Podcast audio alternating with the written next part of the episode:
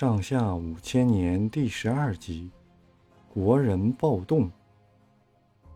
在成王康王统治的时期，周朝社会比较安定。后来，由于奴隶主贵族加重剥削，加上不断发动战争，平民和奴隶的不满情绪也随之增长。周朝的统治者还对人民采取十分严酷的刑罚。周穆王的时候，制定了三千条刑法。犯法的人受的刑罚有五种，叫做五刑，像额上刺字、割鼻、砍脚等等。但是这些刑罚再严，也阻止不了人民的反抗。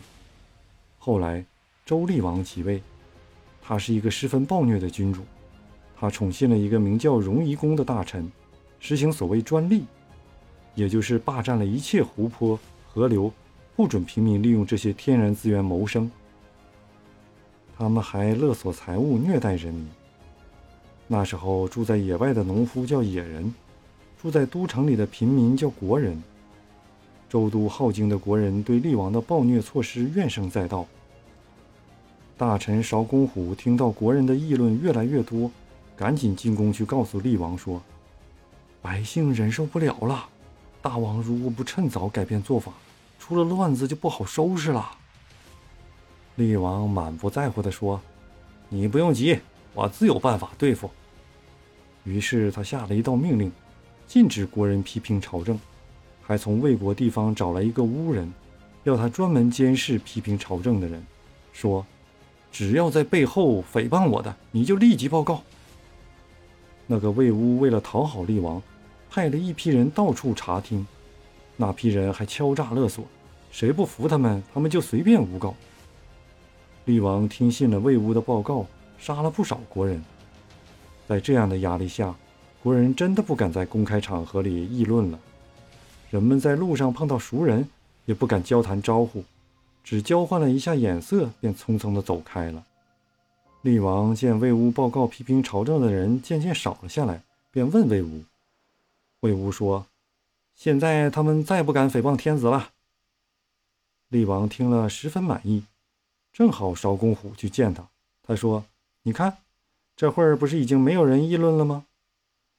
邵公虎叹了一口气说：“哎，这怎么行呢？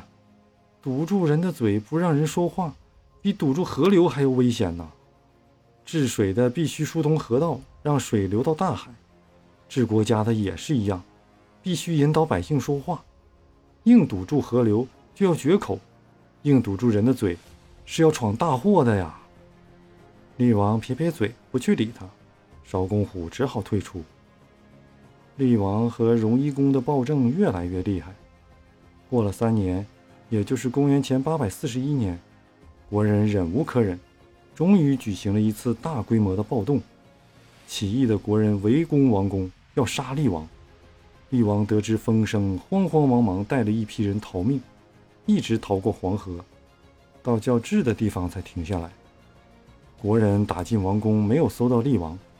有人探知厉王的太子敬逃到韶公虎家躲了起来，又围住韶公虎家，要韶公虎交出太子。